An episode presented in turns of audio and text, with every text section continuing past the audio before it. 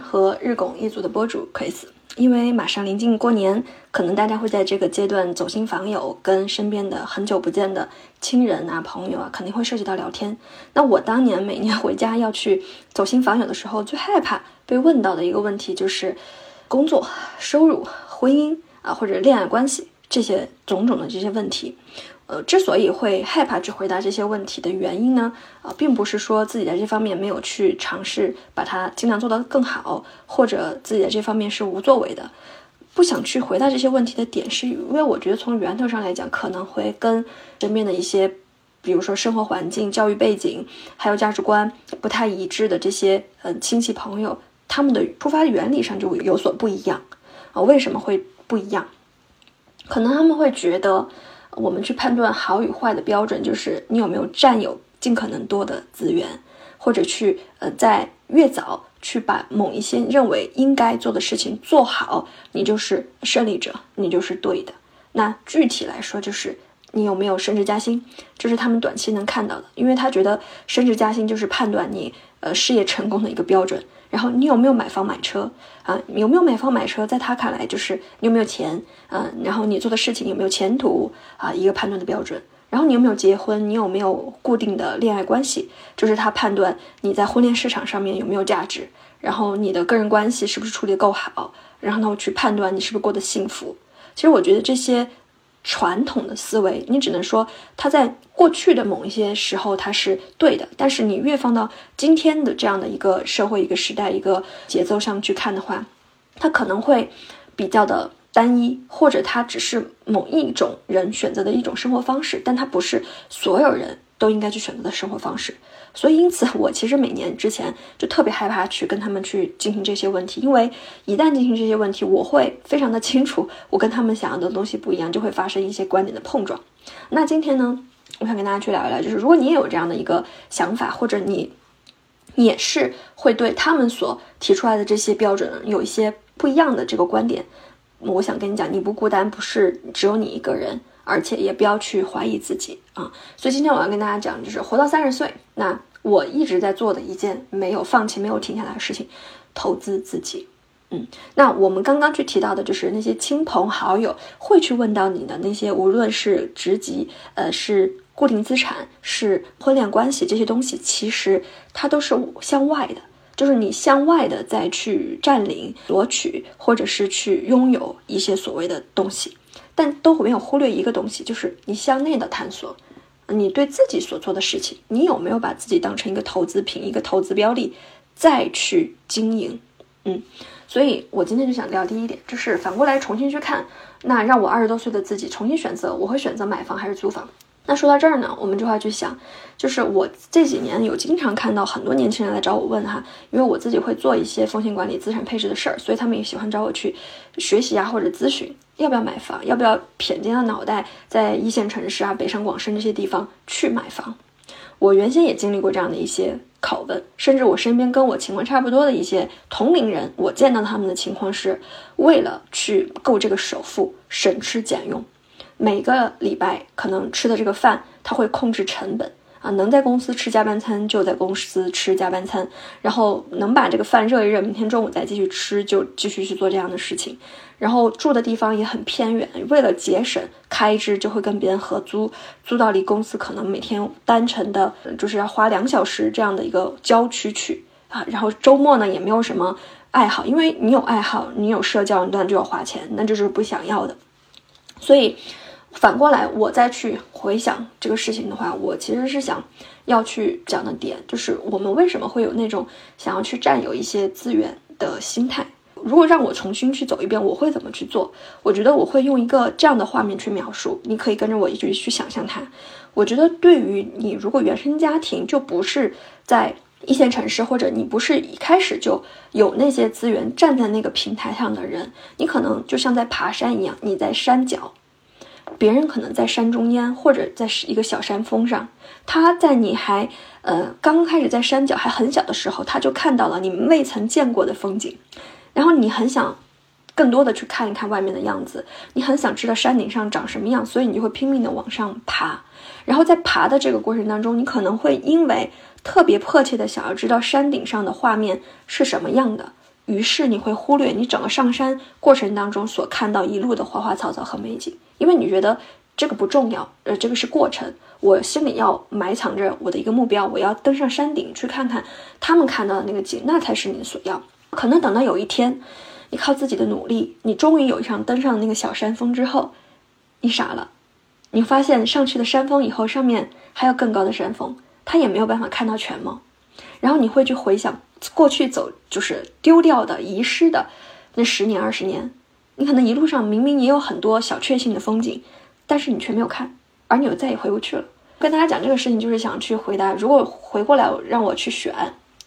我是选择买房还是选择租房？啊，我可能会说，也许我的选择还是会那样，会跟我十年前一样。但是不一样的点是什么呢？就是因为我啊经历了那十年的一直在往上走，和走到了那个小山峰上，突然才发现，哦，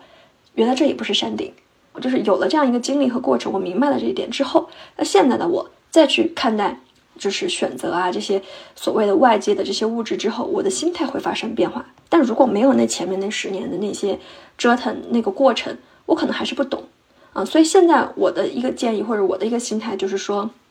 如果呃租房，我不是说不可以，就是说如果说买房这件事情对于你对于你的家庭来说是一个非常不现实的事儿，你没有办法去。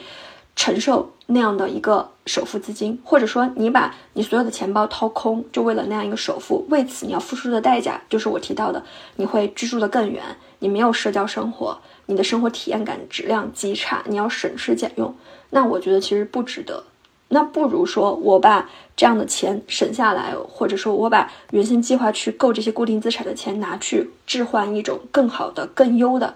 更棒的生活体验，然后我可以居住在。离公司或者我就居住在城里，比如说呃这种离文化、离这种社交、金融啊什么圈子更近的这些地方，我能享受到真正的在呃一线城市的在北上广深它本来该有的样子。因为说句实在话，我在北京住了十年，我非常的清楚，你住在二环内，你住在三环内，和你住在五环以外的地方、六环以外的这些郊区，它能感受到的东西是完全不一样的。所以。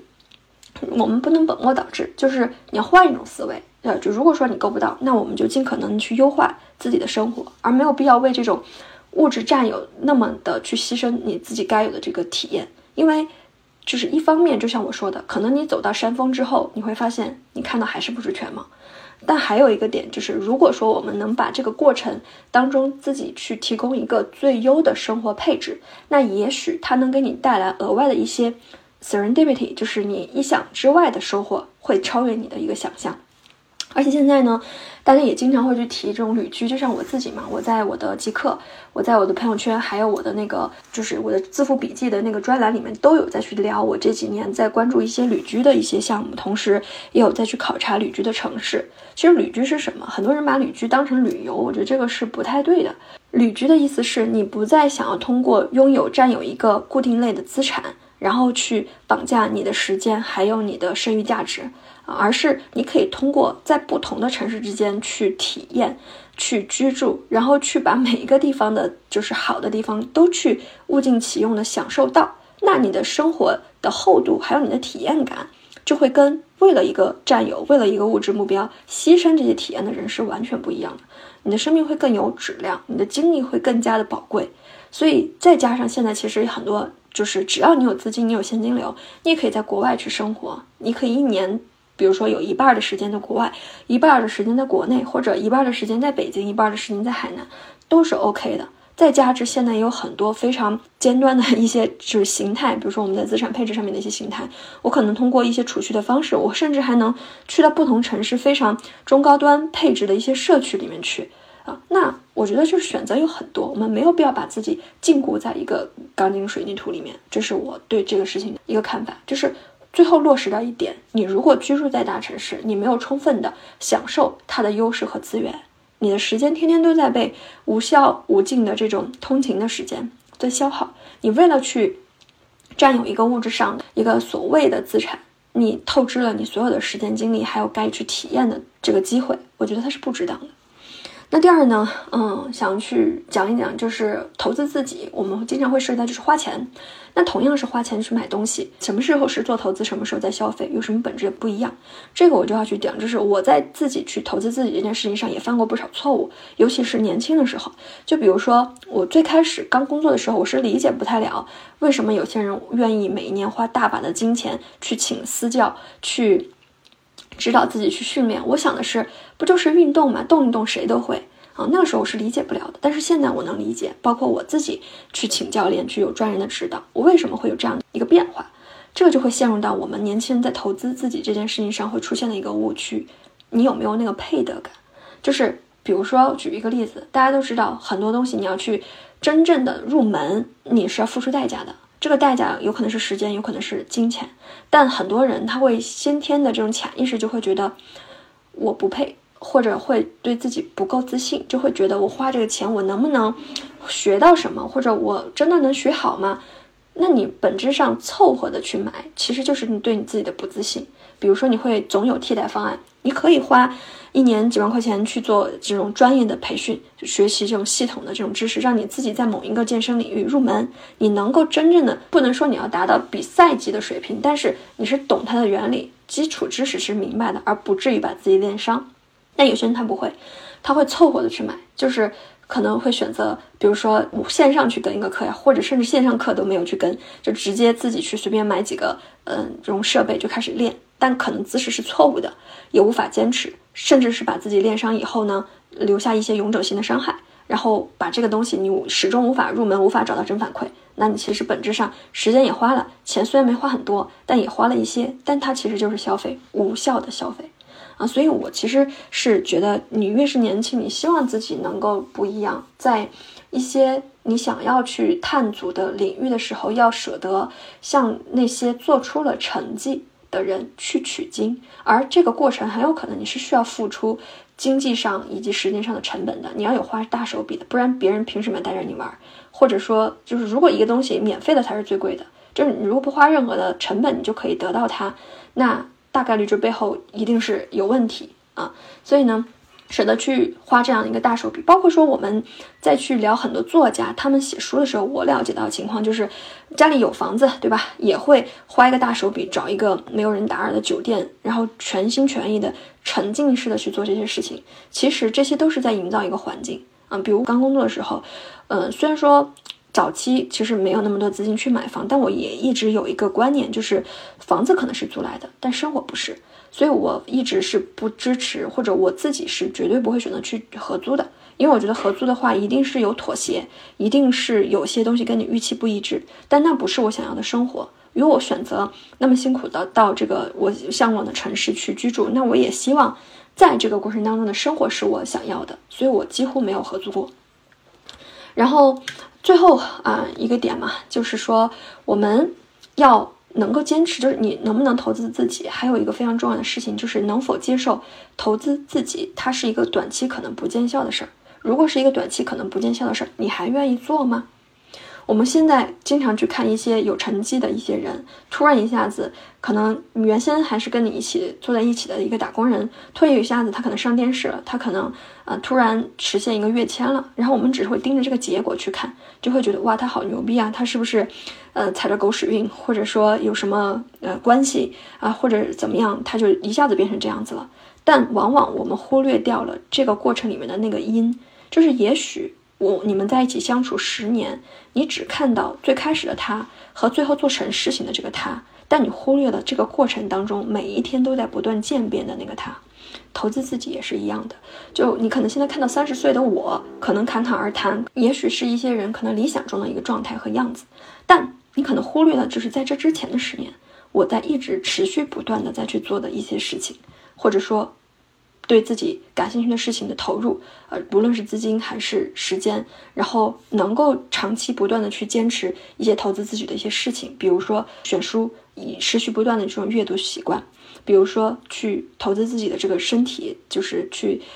保养，去呃关注饮食，去坚持这种长期的这种健身，以及是不断的对自己感兴趣的这些东西加以持续的投入和不断的去扩大。就是对于一个一个新的领域的一个东西，我们很多时候说自己不感兴趣，或者觉得自己无法获得正反馈的一个根本原因是你没迈入那道门槛，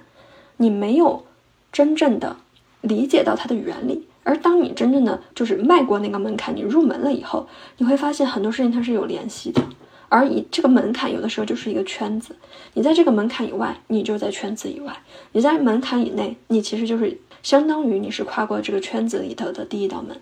嗯，所以这是建议大家。如果说你希望投资自己，那你一定要先要接纳投资自己，它不是一个短期就马上见效的事儿，不是说我去做冥想，我今天在那儿盘腿一打坐，我明天我就能不一样。如果你抱着这种预期来，一来你是很难坚持去投资自己这件事儿，二来你很有可能中途就会质疑它，或者会反弹，出现比你以前可能更。严重的你不想要的一个状态，然后最后呢，就是我跟大家提个点，如果投资自己这件事情，能想象就是你把你每一天都当成是最后一天去活，你会选择做什么事儿？你会选择把精力放在什么事情上？是一些鸡毛蒜皮、一些不开心、老是盯着一些自己没有、别人有的事情，还是你去真正的关注你内在、你内心所热爱的、想要的这个事情？那最近其实我们团队在做一个尾牙，尾牙的时候我们提了大概七个灵魂拷问的问题。这里头其实就包含我刚刚才说的，如果今天是最后一天，你会怎么样去度过？啊，这样的一些问题，我觉得之所以会问这些问题的点，其实就会针对于现在很多三十岁上下的人，突然会发现生活没有激情，人生没有意义，找不到动力和方向。我们